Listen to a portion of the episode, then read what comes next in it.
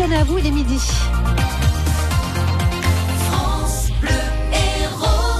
Les infos avec vous, Sébastien Garnier. Le grave accident ce matin entre Palavas et Latte a fait un mort. Oui, sur la deux fois deux voies, deux piétons âgés de 25 ans, un homme et une femme ont été percutés par une euh, voiture vers 7 heures ce matin. Les deux victimes ont été évacuées vers euh, l'hôpital La Péronie en urgence absolue, mais la jeune femme n'a pas survécu à ses blessures. Le jeune homme, lui, est très gravement blessé. Trois véhicules ont été impliqués dans cet accident. Le conducteur qui les a touchés est entendu actuellement au commissariat. Demain, pour l'acte 19 des Gilets jaunes, 130 vigiles seront à nouveau déployés dans le centre-ville de Montpellier. Un agent pour cinq commerces. La Chambre de commerce et d'industrie a dépensé 20 000 euros. Les militaires de l'opération Sentinelle seront, eux, bien utilisés demain pour sécuriser euh, certains bâtiments publics. Une mesure qui fait polémique, vous le savez. Le gouverneur militaire de Paris, le général Bruno Leray, assure que les ordres donnés aux militaires seront suffisamment clairs pour éviter de les mettre dans des situations difficiles. 300 000 euros d'amende pour le camping Le Palavas Toapi, établissement 4 étoiles en, bord de mer. Le propriétaire a été condamné hier par le tribunal correctionnel de Montpellier pour avoir enfreint la loi littorale sur deux points, Salam Daoui, l'urbanisme et l'environnement. L'urbanisme d'abord, parce que 200 mobilhomes avaient été installés illégalement dans la bande des 100 mètres. Et ils y sont restés deux ans malgré une décision de justice qui ordonnait leur destruction, louée entre 800 et 1400 euros la semaine. Mais là, cette fois, ils ont disparu depuis la fin de l'année dernière.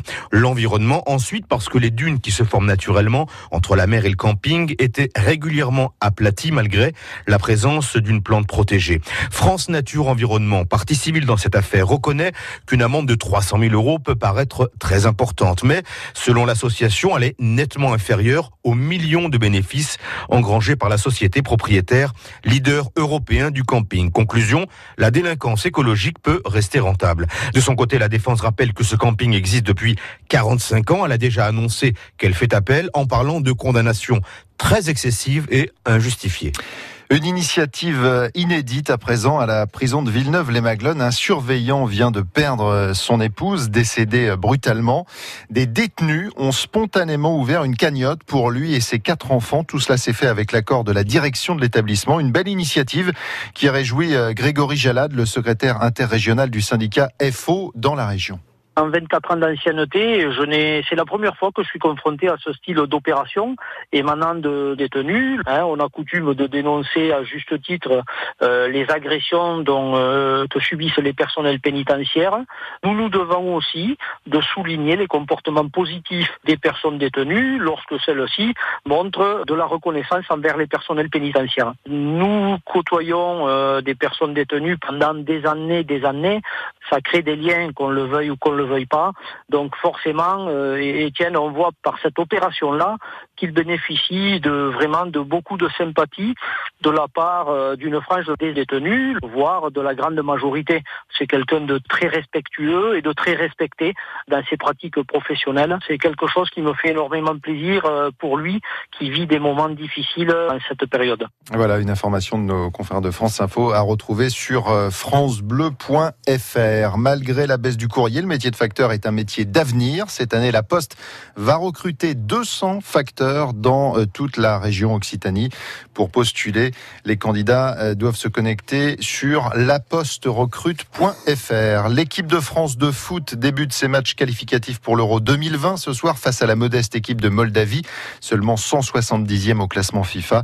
Les Bleus sont largement favoris, tout comme ils le seront durant tous ces éliminatoires, avec en plus de la Moldavie, l'Islande, l'Albanie, la Turquie et Andorre comme adversaires. Le coup d'envoi ce soir, c'est à 20h45. Demain, le magazine L'équipe publie son enquête sur les salaires des sportifs français. Antoine Griezmann est le premier de l'histoire et le seul à dépasser les 30 millions de gains annuels. Il devance Kylian Mbappé et Paul Pogba. Premier non-footballeur de ce classement, le basketteur Nicolas Batum, 20,9 millions.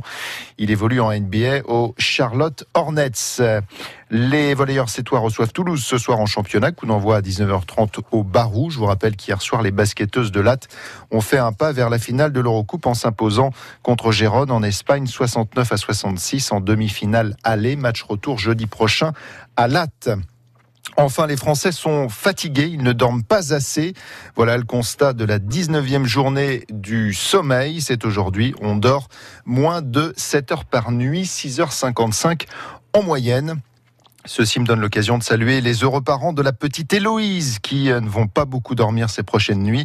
La fille de notre camarade technicien Thierry Montèche a pointé le bout de son nez à minuit 28 à Montpellier. Félicitations au papa et surtout à la maman.